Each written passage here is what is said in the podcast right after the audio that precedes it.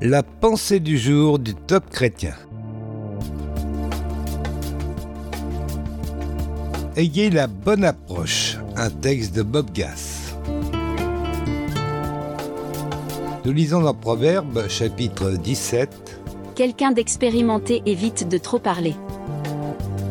Il ne suffit pas d'avoir les bonnes réponses, encore faut-il bien s'en servir. Les bonnes idées et les bons conseils sont inutiles si vous les appliquez avec brutalité. La sagesse, c'est employer les bons mots au bon moment de la bonne manière. Quelqu'un d'expérimenté évite de trop parler et quelqu'un de raisonnable prend le temps de réfléchir.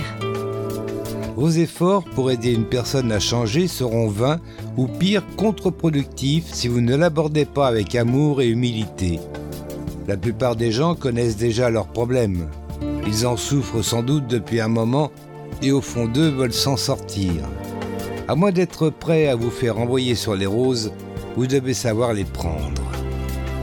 Les discours agréables sont un rayon de miel, douceur pour l'âme et remède pour le corps. Proverbe chapitre 16.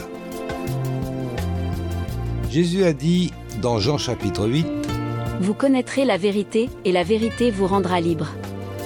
Si les gens refusent la vérité dans la façon dont vous la partagez, peut-être que le problème vient en partie de vous. Un ancien sénateur américain a écrit Vous pouvez lancer vos idées comme des balles de fusil ou comme des grains de blé.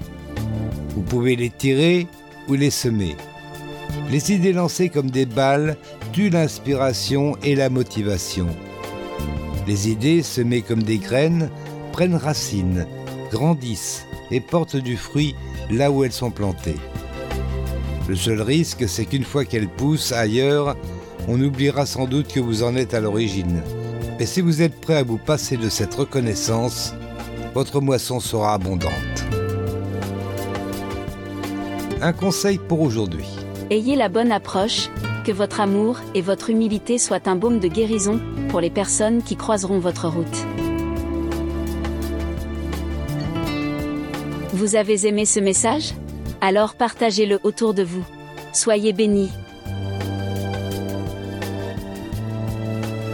Retrouvez ce texte sur la pensée du jour.topchrétien.com ou écoutez-le sur radioprédication.fr.